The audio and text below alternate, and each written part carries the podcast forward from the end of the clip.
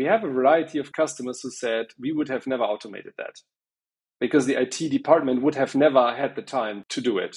Or even small customizations. Low, low code, no code opens the door for IT to provide templates and for, for the business department to adjust the templates. But to adjust the templates, uh, you need to have something um, that people are able to use, right? And able to understand naturally. And this, if this is a problem, then, then people will say like, oh, oh, no, I'm not going to touch this, right? Way too complicated. Think about an order to cash process, right? Where you receive the order and to process it throughout various departments to, to give the product or service to the customer in the end. Touching that process, that's scary because if you if you if you do a mess with the process, then well, what's going to happen? The customer is going to complain.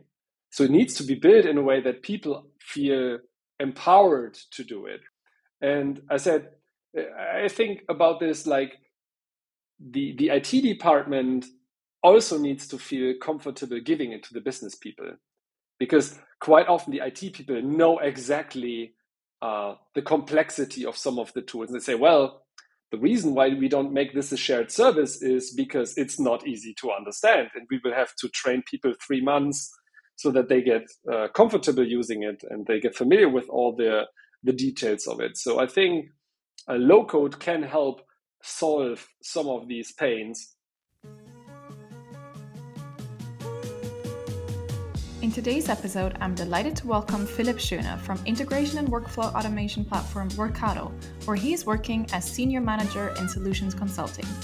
Together, we discuss some figures and results that were revealed by two interesting studies conducted with the support of Workato on the state of low code no code applications in the DACH region and the state of intelligent process automation in Germany, respectively.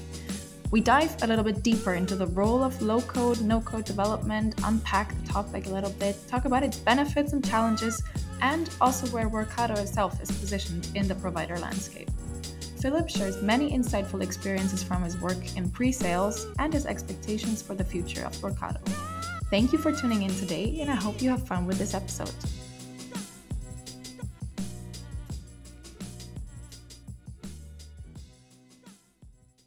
Hi, Philipp. It's really nice to have you with us today. Um, I would really like to ask you to introduce yourself a little bit and tell us about what you do at Workato. Yeah, first, thank you very much for the invitation. My name is Philipp Schöne. I uh, lead part of the pre sales or solution consulting team here for EMEA at Workato. And uh, glad to be here. Thank you. So, yeah, tell us a little bit more about what it is that you do and what characterizes your daily work. Yeah, me and my team, we help customers or prospects understand the power of the Workato platform. So we perform all types of technical demonstrations. Uh, we do uh, test installations, uh, proof of values, uh, proof of concepts, all the likes. And we are the technical salespeople that work alongside our sales team. And I manage part of this team and my work life is quite widespread. So I have a variety of tasks that I go through. Mainly uh, try to help my team become productive and uh, engage in the right way. Also, we are prepared. So I'm preparing things for the team to work on, benefit on of, and to get trained and get more effective in the way how they work. But also, I'm sometimes getting called into uh, important customer meetings or partner meetings explaining the topic because uh, I have a background of around 40 years of integration and automation. And that's where I sometimes can help navigate situations and, and guide guide the team and also guide guide prospects. Okay, thank you. And um, before we dive a little bit more into Workato, maybe you can tell us uh, in your department how you actually use automation inside the sales department, or if you do, uh, if at all. Yes, sure. We like to drink our own champagne. That's, that's absolutely uh, for granted. And yeah, there is a lot of repetitive tasks. So if you think about a sales process, um, then you have things that happen over and over again. So we engage with prospects, and then at some point we might receive information like uh, an RFP or other documents, and we need to store them. So as part of our engagement, we have an internal Workato bot that creates a shared storage. Uh, the same bot also helps us uh, requesting a pre-sales consultant on the team, kind of mm-hmm. is a way to swarm around an opportunity, if you will. Uh, mm-hmm. Another aspect that this bot does, it uh, it helps us to get uh, all people together. So we create a Slack or Teams channel and invite the necessary people and provide the opportunity context from Salesforce. So it's all about bringing people on the same page, taking away a lot of the uh, cumbersome work, and also uh, providing a little bit consistency because um, not everybody in, in a growing company like ours knows from day one how these things are working. And for example, the, the, the shared drive or the team channels, they have a specific name so that you, you see consistency throughout those engagement. That helps other people if they if they need to jump in and help and support to to familiarize themselves and navigate those those situations. Okay, nice. So different use cases there already. Um, so as you were saying, you were focusing a lot on sort of pre-sales. Uh, you're doing technical demonstrations, but do you have like a sales experience from Workato where you would say this is your favorite moment or something that was great uh, in your in your past time at Workato? Yeah, so um, it's always interesting to see how people pick up the technology, and um, is known and hopefully famous for uh, the way how the user interface is built. So if you see people after like one or two meetings pick up the technology and start building things, uh, so you see them understanding, embracing what we have thought about in the first place, and having them the, this light bulb moments. They say, ah, okay, now I finally get it. And when you come back after a week, that you left them with the tool, and the, the enablement that you provided, because um, it's for us as a pre-sales, it's not only about selling the software, demonstrating the software. It's also about giving the tool into the hands of the customer, the prospect, so that they can start working with the tool. And then if you see what they built, this is where you're like, oh wow, I, I never thought about that, or I never thought about the way how things would be would be created with the tool. And that's where the pre-sales usually they they take a lot of satisfaction out of the, these engagements. And I can imagine a, a couple of situations throughout the last weeks where a customer was coming back to us like, this is really awesome. I, I, built something that I would never have thought of in a very short period of time, and um, that's obviously nice for us. And usually, those those are the situations when we can have a happy customer out of a prospect that was a prospect in the first place. Right. Okay. Very cool.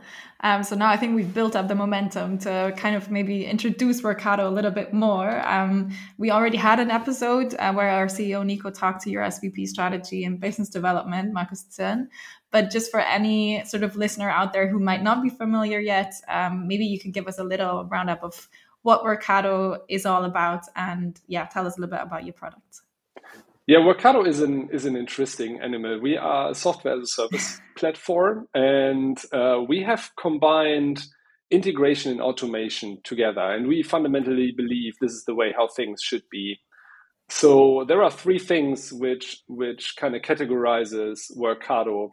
Um, the first thing it has been built with the mindset of giving integration automation tools into the hand of line of business users. So people who have a little bit more than office know-how. And equally, we cater for IT people. So the, the, product itself uh, is really built with simplicity in mind, but also with complexity, because some of the, the, the problems we have to solve are, have a certain complexity, and the, the product needs to cater for that complexity. And the, the second thing is like we have all the bells and whistles to give it into the hands of a lot of people. So we have a variety of customers who started in a very small place and they they identified Workato as a way to democratize access to data and systems. So they are leveraging the the traits from the the first thing that I said about simplicity and spreading it as a shared service across across the company. And the third one is really about all the all the the bells and whistles that a tool needs to have for enterprise IT. So they are concerned with security, with data governance. they need to have a way to enforce certain things and behaviors and make sure this is done in the right way. And the, the platform has a lot of capabilities in this area. For example, one thing that we launched quite recently is a way for customers to bring their own keys. So they can encrypt the platform and the content that is processed through Workato uh, with their own security keys. So we not wow. not even us are able to see what's going to happen inside that platform, and that's something that's outstanding uh, throughout the industry. And it, I think it, there is a lot to be learned by the people out there because Workato, especially in Germany, is not that known, and that's what we are trying to solve.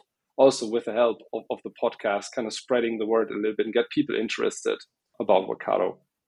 Right. Okay. Uh, you already kind of mentioned or like started to mention it. Uh, for we wanted to know for whom is Workato suitable. So you were mentioning enterprise IT, and you were saying that it's basically business users as well as IT. But maybe you can give a little bit more of a understanding of who can use Workato and, and maybe also how. Yeah. So I'd like to tell a story about another extreme in the in the line of business, and um, you know in this space there is there is customers like FreeNow that that are working with Workato and they use what we call an HR bot. That sounds very very weird, uh, but what it does actually it's it's a component um, that we have developed with uh, throughout our projects um, that we give to, to to can give to customers, and they can automate part of their HR processes from within Slack or Microsoft Teams. So what this means is they can do common tasks like uh, vacation or PTO requests, HR onboarding, HR offboarding, access to applications, all these things which take usually a long time. They are all sensible data. Everything needs to be audited. And it's usually a variety of systems that are involved to make this happen. And for FreeNow, um, when when you look at the, the, the way how they have been doing the onboarding in the past, in some cases, took them eight hours to onboard a new person into the team because you need to look at all the data, then you need to copy the thing, then you need to distribute the, the, the things from an HR system to an ERP system and all, all those things. It's, it's very complicated. I mean, look, if, if you try to see how this works in your enterprise, you might realize how many applications you are using. So for the IT and HR team, it is a lot of work. And by using this workbot and using Workato, they have been able to cut that down to 20 minutes. So this is this is this is where the power of automation and the simplicity uh, of, of the product comes in. And this is one of the, the cases that we do for HR. We have a similar component for IT where they can provide like all kinds of IT things. And we have a lot of ideas to automate other business processes. For example, in the RevOps domain or in, in the marketing domain, there is a lot of cases where it's usually simple tasks, but lots of data. And also there, we can provide tremendous value. And we are very proud to have a customer like SAP, for example, using Workato in the marketing domain, moving data from system to system and integrating and uh, interfering with humans throughout these automations. So I think that the power is really uh, by combining the human side of the house with the integration side of the house and bringing these things together because in the past the focus was pretty much on yeah integration should be for dev people for developers should be for people who know the subject and um, uh, the other extreme you had uh, you had tools which were very focused on only business users and they were not catering for all the complexity that might happen at some point or the security requirements and i think that's where we where we have a good place and uh, where we believe we can add real value to to to, to customers. Yeah, super cool. Uh, you were touching upon the the different softwares and uh, solutions that are sort of already present in most of the enterprises. What would you say? What are the technologies that Workato works well with? How does the integration work? Is it sort of smooth? Is it integratable with anything, or are there also any softwares where maybe uh, uh they're not uh, sort of compatible? Maybe you can explain about that a little bit. Yeah. So we are uh, a software that works from the cloud and is built for the cloud. So obviously, we work with anything that has an API that is cloud ready or cloud native. Those things work like a charm. If I want to connect to Salesforce or Marketo or NetSuite, those things are usually rather easy. Yeah, if you have the credentials, if you have the access rights, then you're good to go. In the on-premise world, uh, and that's where a lot of people are still in. They have on-premises systems, databases.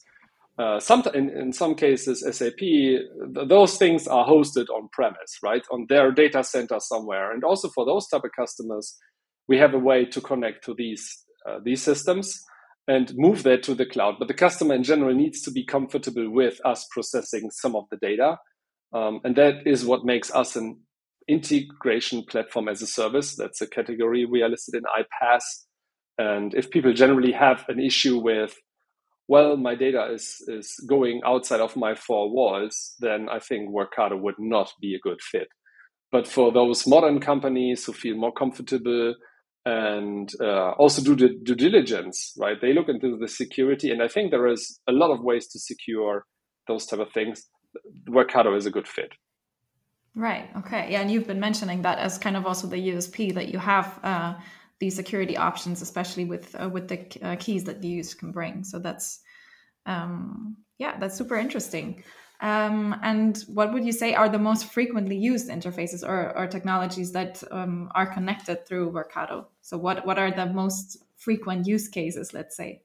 Yeah, I mean, we obviously there are some vendors who like due to the market share they right. they appear like in every second opportunity and yeah, salesforce is one of them obviously i mean uh, marketo in the marketing domain netsuite when it comes to erps um, sap when it comes to everything i mean related throughout europe and manufacturing you, you can't ignore it. it it's it's everywhere um, ServiceNow uh, in some cases or in a lot of cases with um, with IT service management then you have the Zendesk, HubSpot, Snowflake. We see Snowflake more and more. Uh, so data warehouse from the clouds. Uh, Jira when you talk to um, IT departments, and for example, Personio in Germany recently.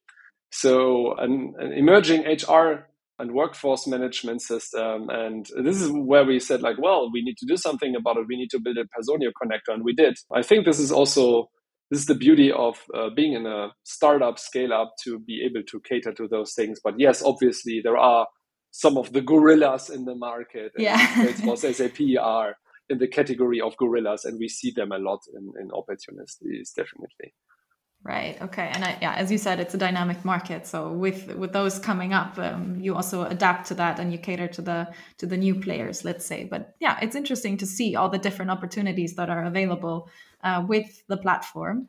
And yeah, I want to deep dive sort of into a specific area of uh, low code and no code. So you were saying that you're also trying to offer, especially simplicity, um, which is, I think, where this uh, area is most important. So, what would you say? What role do low code and no code applications play generally in an IT landscape, and how does it work? Yeah, so the, the, there is a, a lot of discussion about low code, no code, and um, the the role of it inside inside the IT landscape. And I think the the IT people have to generally understand that um, there will always there is always going to be a resource gap. So in general, on the world, there is only one less than one percent of the world population is able to code and that by itself is a constraint. And then you have all the the monetary constraints. Yeah you cannot for every project that is probably worth automating but like the, the value is not astronomic you cannot bring in a, a senior developer. It's simply not possible. And therefore low code will generally be a way to allow business people to develop solutions for their problems and it will allow also experimentation. If you think about it, like if you want to experiment, and this is a little bit about a one side effect of digitalization, right? I mean, everybody's striving to become a digital company and uh, uh, come up with new services and solutions. Um, but what companies ultimately need to do is they need to start experiment what is worth going further with, right? And seeing like, is the customer really interested in this? And the problem with experimentation is if you have to bring in a developer all the time and it's very costly, that experimentation is actually prohibited because like, yeah, that's too complicated to build and the, the idea is too fancy and by the way if we have to invest six months in development yeah maybe we, we pause that project a little bit and i think low code no code provides a way for departments to kind of do baby steps and experiment with things. And if you find out this is worth then you might bring in more people and if you say well was a great idea unfortunately the market is not ready or we haven't done a good job in executing it then you, you, you get rid of it right so I think this is a big upside in terms of uh, things that you can leverage out of low code, no code. Yeah, that's interesting because, uh, as you said, it's it's less costly, and the experimentation can help you sort of discover what's important or what works. But maybe it's also um, I'm asking you this uh, for the for the employees that are able to experiment and maybe get a feel of automation and maybe not see it as this complex big change, but maybe also get to play around with it a little bit and see how it works and develop their own solutions. Maybe it's also a way of yeah getting getting a closer relationship with the topic of automation um, for the employees that might be more hesitant. I don't know if how your experience has been with business users that come into contact uh, with low code, no code. But yeah, that would be interesting also from that perspective. The interesting thing is that in we, we have a variety of customers who said we would have never automated that because the IT department would have never had the time to do it. Or even small customizations. Low, low code, no code opens the door for IT to provide templates and for for the business department to adjust the templates. But to adjust the templates, uh, you need to have something um, that people are able to use, right, and able to understand naturally. And this, if this is a problem, then then people will say like, oh, oh no, I'm not going to touch this, right? Way too complicated. Think about an order to cash process, right? Where you receive the order and to process it throughout various departments to to give the product or service to the customer in the end. Touching that process, that's scary because if you if you if you do a mess with the process, then well, what's going to happen? The customer is going to complain. So it needs to be built in a way that people feel empowered to do it, right? And I said, I think about this like the the IT department also needs to feel comfortable giving it to the business people because quite often the IT people know exactly uh, the complexity of some of the tools. And they say, well, the reason why we don't make this a shared service is because it's not easy to understand. And we will have to train people three months so that they get uh, comfortable using it and they get familiar with all the, the details of it. So I think a low code can help solve some of these pains. Are we there yet? No, I think there is still a lot of room for the tools, um, us included, to evolve, provide more guidance, and help users build meaningful solutions in the end. And a lot of our power actually goes into thinking about how we can make this this happen. Right? Is machine learning going to help people building things? I mean, one example in our platform is we try to make data mapping easy. Yeah, so sometimes if you are confronted with hundreds of fields out of those backend systems, it's tough, right? Oh, hundreds of fields. How do I map that towards a little bit a different definition in the in the target system? And that's where we can leverage technology to propose mappings and say like, well, if it's called op- opportunity here and it's called op on the other end, maybe it is the same thing, right? With this customer and kunde, yeah, traditional thing Salesforce and SAP. Salesforce, everything is English. In SAP, everything is in German. So the, the customer table is called KNA1, Kunden Nummer 1. Yeah. So, and this is where machine learning can help a little bit. So technology can help uh, taking away the friction because in the past, people only with the specific knowledge would know how to do that. Right. And that's where low code, no code tools need to evolve. They need to provide assistance. They need to provide help to the people so that the technology can be easier adopted. Right. Okay. That actually leads me to my next question because um, there was a study that was conducted by IDC with the support of Workato actually on the topic of low code and no code, especially in the Germanophonic uh, market, let's say. And in there, they found that 59% of decision makers are expecting low code, no code development to gain relevance, especially, of course, in the context of process automation in their companies. And why uh, or how do you think the future looks? So, do you think that's a realistic um, sort of approach that a lot of decision makers are going towards low code no code? Or as you said, we're not there yet. It's still in the it's still future talk. How do you see current state of low code no code, especially let's say in the DACH region?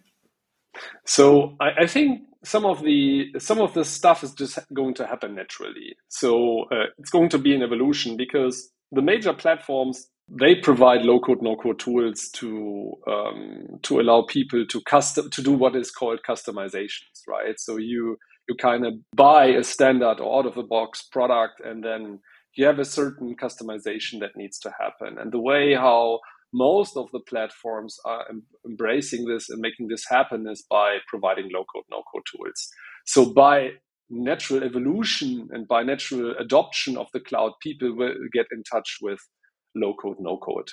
Um, I think one evolution that's going to happen is that systems like a lot of the automation and even integration tools were very focused around data transportation and very targeted towards IT audiences. Those tools are also developing themselves more into low code, no code because they are challenged with those requirements from from the customers too. It's like, yeah, we have tool XYZ and it provides this capability. So how are we going to connect this?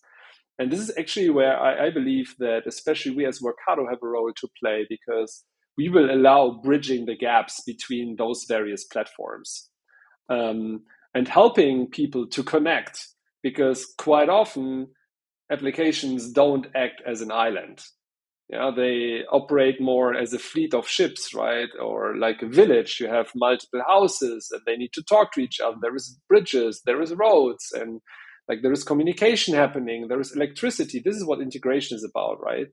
And those things need to be built and those things need to be maintained. And as things move to the cloud not all tools are built for the cloud. And people will quite naturally start to look into these things like well there needs to be an easier way. There needs to be a quicker way and a more cost effective way. Okay. Yeah, that was a nice metaphor, but I think okay, I get a feeling of uh, where you think the the market is uh, uh, yeah evolving into. Um, would you be able to kind of summarize into let's say the five main reasons for companies to nowadays use no code low code? You've already touched upon probably a few of them, but maybe we can give the listeners like a succinct uh, summary of them. Yeah, well, accessibility is obviously one of them. Cost effectiveness, time to market. In a lot of cases, I don't know if I I will be ending at five. Cost effectiveness, experiment. We talked about experimentation already. Yeah, those are. I think that those are the major ones. There is there is probably some some stuff that is very specific, but I think those are the the, the major kind of upsides. Okay, cool we have actually another study that you were involved in, or where you partnered with CIO, CSO, and the Computerwoche magazine to survey sort of the current state of low code, no codes. And there you found that 86% of companies use low code platforms as part of a multi vendor strategy. And so I would like to know what is your experience with regards to this sort of decision of going with a best of breed stack uh, rather than going with a monolith software provider where you have everything in one. And uh, what would you say the decisions between either or um, depend on when enterprises make these decisions? So it's quite interesting that I believe this is a very German thing, to be honest. This discussion about is, it, is everything going to run on, on one platform or are we going to to combine and do best of breed? Because throughout my my career, I, I rarely have seen an enterprise being able to state that 100% of their uh, processes are going to be on one platform. And people need, ultimately, they need to face the reality. There is only a very few companies on this planet, and I say on this planet, who have all the tools. And even there, those tools are, have been acquired over time, which means they are not from one development team, right? And the, they are built on different technologies. So, yeah, it is, it is not that these tools naturally play together very well. In fact, I've seen multiple times that you get called in as an external vendor to fix things uh, that are not working between tools from one vendor. I've seen that multiple times in the past, to be honest. And the best of breed type of thing, people are probably not saying this or stating this because what IT procurement quite often is concerned with, and also IT is concerned with, having a lot of tools requires you to be very strong on processes, security, um, making sure that the evolution of those tools, because it's no longer you updating them, especially when you go to the cloud, that you put controls over it. Are you aware where your data is? What type of data? Think about the impact with GDPR, right? If somebody calls you and says, well, I'm Mr. or Mrs. XYZ, I would like that you forget all my data. Yeah. Yeah. That's that's actually that's a real challenge for people to execute upon. And that's where people naturally or have a natural tendency to um, like limit the amount of vendors and tools they work with. And that's a little bit where I, I see a little bit the, the, challenge also going forward, how to make that happen. But at the same time, for the industry, there is a big upside, right? There is going to be a lot of things that we will have to build to make that happen and to to cater towards this, right? Okay. And yeah, you mentioned this sort of security concern and the organization of having multiple vendors as one of the challenges. Uh, what would you say are other challenges that yeah that companies face or like the most organizational challenges that you see from Workato in your customers? Yeah, there is the unfortunately we we see sometimes depending on the size of the company uh, a very traditional IT challenge or a very traditional I would say organizational challenge and that's alignment around goals. Yeah. And that's something where uh, the business has a certain plan, and then bringing everybody on board and in thinking in the same direction is hard. And I think that's where low code, no code can also play a role because in the past you had to formulate what you wanted. Uh, in, in Germany, we, we had this requirements documents that was right, the traditional yeah. thinking of waterfall project, yeah, Anforderungskatalog. So you have to write a form or write a big document which contains all the details that you want. And then you give it to somebody who interprets it and he's then starting to code. Well, good luck. That's a natural challenge. People interpreting things, that's hard. It's tough. And that's where a lot of projects simply fail or they run out of budget or they miss the deadlines that were originally put in place. So this is a very traditional thing that we see happening in organizations. At the same time, again, I think low code, no code can help solve some of these problems. Yeah, because due to the way that you, you don't have to wait six months for somebody to present your prototype.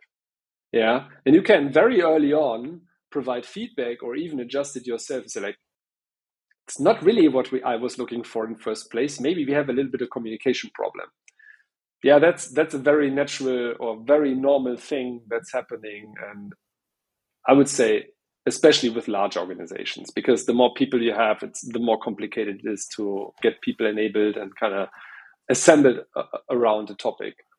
Yeah, and the more interpretations are probably also possible from what the goals are. And... Definitely. Even in our size. I mean, I have a team of people spanning multiple countries. I have people in Israel, in India, in the UK, in Germany, in Spain, and there is a lot of interpretation. So, um, coming back a little bit to the, the question from the beginning, a lot of my job is, is and this is something that where I had to really learn is like differences in cultures and differences how people um, interpret information and how they want to they, they want to receive information. Not everybody is used to uh, a certain style or way to communication, and I think that's a very it has nothing to do too much with IT, but it, it's coming to the surface quite a lot with IT projects.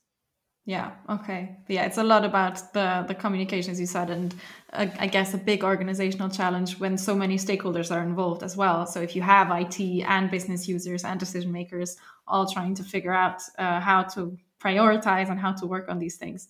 So yeah, interesting. I have one question because uh, often low code, no code is being said as sort of one word, and I would like to kind of unpack uh, the difference a little bit because in the study you found that no code is primarily used in IT and finance, whereas low code uh, more in IT and HR. At least that's what it said. Would you say that this is in line with your experience in Workato, and can you kind of yeah distinguish the two a little bit for us?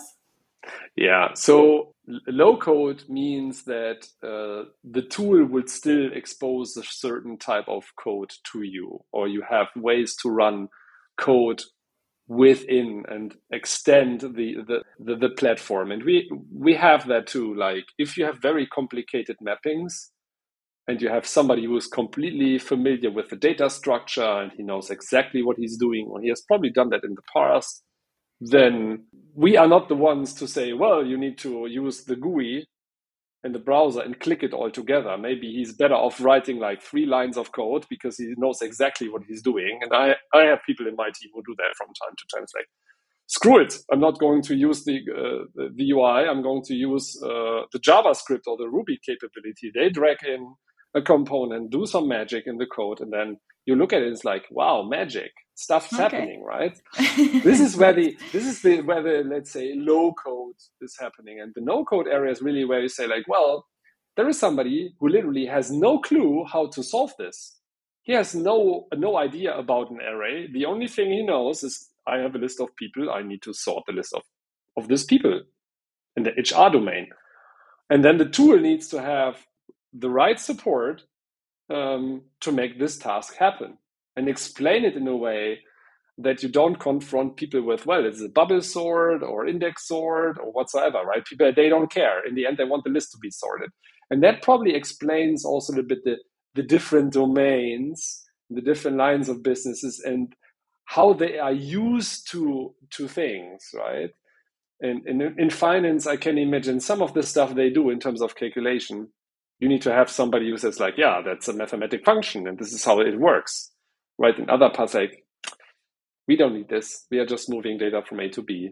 It's not that fancy. So it's more click, click, click, and then you have the thing together and you try it out. And uh, yeah, so a little bit like with when you when you do the comparison with the different levels of usage of um, Excel.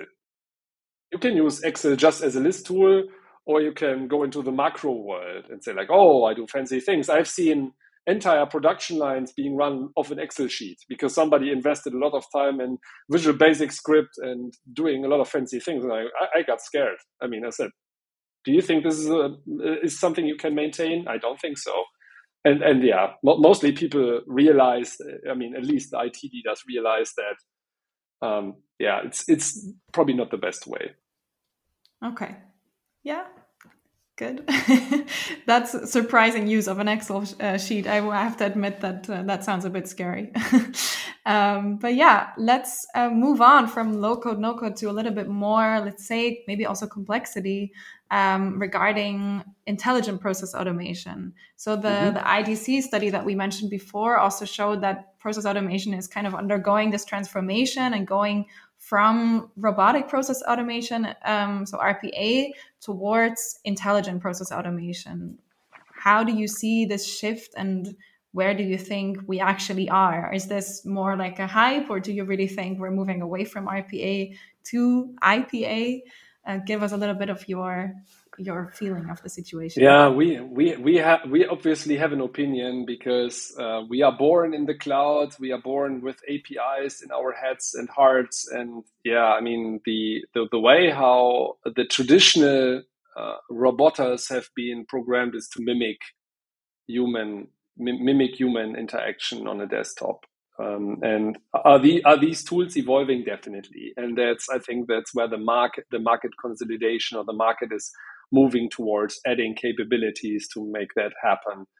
Ultimately, our point of view is that yes, it's going to become more intelligent, but at the same time, if, if you look at the the way how IDC, Forrester, and Gartner kind of unfold the ecosystem that you would have to operate, again, you are opening a world out of complexity. Yeah, you have components like process mining, and this is this is an entire domain of its own, to be honest. And then you have like, okay, the robots, and then you have integration. And now when we talked about human interaction with bots and Slack and Teams, and probably uh, also with mini applications in future, there is a certain complexity. And I, I I fundamental belief is yes, there will be companies who will build the and leverage the full orchestra of, of tools available. okay. And they will decide to which extent some of these tools will, will be used. Um, but not that's not for every company. Not every company is going to have a full orchestra of tools and like build out the end-to-end thing and uh, look at all these these things. And ultimately, most vendors including us, try to cater towards the, ma- the major requirements that, that the customers have. And we will try to make it as easy and as frictionless as possible to do the work that we are requested to. And I think that's what a lot of software companies are doing too. So you see some market convergence happening there. So people adding tools, adding capabilities. Um, it's quite natural that those things are overlapping in itself, and it will evolve definitely. You were saying that some companies will probably be able to and, and will decide to leverage this full uh, offer of, of tools that are out there what companies do you think? I mean, I'm, I'm guessing uh, from a certain sort of segment um, they will be, but what kind of processes also will these companies be automating then with intelligent process automation? Where do you see sort of which functions are maybe in the lead for this? Which kind of processes are prone for IPA? What do you think will be sort of the the leads uh, in this movement? Yeah, so for example, quite naturally, um, robotic process automation has been something for the finance sector, for example, Absolutely. because they have a lot yeah. of, let's say, legacy, if you will, or history with applications. And they have been trying to modernize a lot of them over the past couple of 10, 10 15 years. At the same time, uh, the and they will try to put an evolution on these things, but there is simply stuff which they cannot modify and they don't want to touch. So those RPA things are going to remain. And it needs to play in an orchestra with uh, integration tools. And at the same time, they will at some point say, well, for those things which we automated, is the, the way we do the process the right way? So they will start looking into process mining and trying to understand the way how things are processed. Yeah. Mm. And um, so I think the, these things in combination will naturally be something those industries will be looking at. Same with manufacturing or logistics, because the amount of data that is processed, the amount of processes they process, require a certain attention on on those processes and a smartness and an understanding of the processes.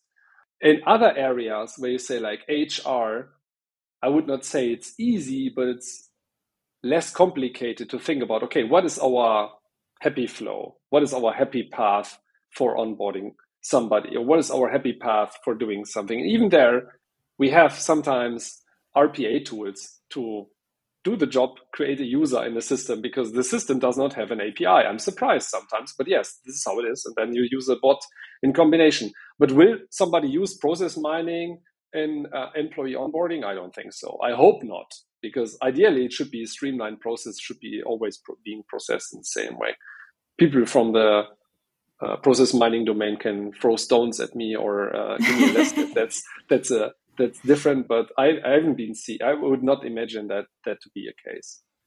Okay. Generally thinking about sort of where the journey is going and and the future sort of of automation and where it's evolving to, what do you think is also where does Workato want to position itself? What are the goals that you want to achieve in the next years? And um, in which position do you see yourself in this ecosystem of all these different vendors and different technologies?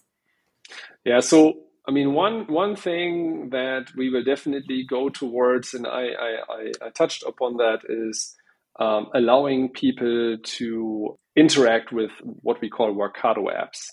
So, one thing that we have seen throughout the pandemic is that chat tools like Slack and Teams, they have a massive uptake uh, in terms of usage, and people are very interested in trying to build processes from a single user interface. Um, so that they don't have to train people on every detail of the HR system, so that the fundamental business processes can be done from within one application or from within a common place, let's say like this. And um, but we have been seeing limits there too, with the way how these chat tools are designed, sometimes how the, the, the way how data is presented. And we believe we, we have to close that gap in uh, providing a way to give people the necessary data and um, information so that they can take a decision and move the process forward. So we will build a Workato apps capability that we are going to launch a little bit later in the upcoming months and that will allow people to kind of build mini applications around business processes, decision making, etc. And we think this is going to be very helpful for for our customers. The other thing that we that we are investing massively in is deriving insights for our customers in terms of what type of data they process, what value they process, where they can optimize.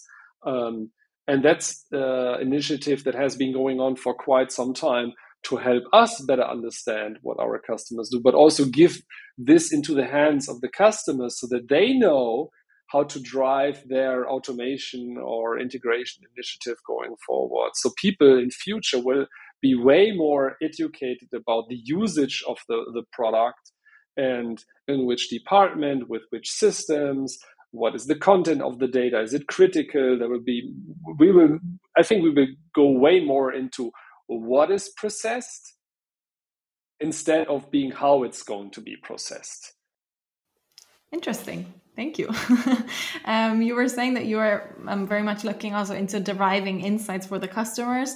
Uh, another way in which you did that, in a way, was uh, through the studies that were conducted. Uh, maybe not on how the tools are used, but generally, sort of what are uh, what is the state, what are the opinions, and where do we stand?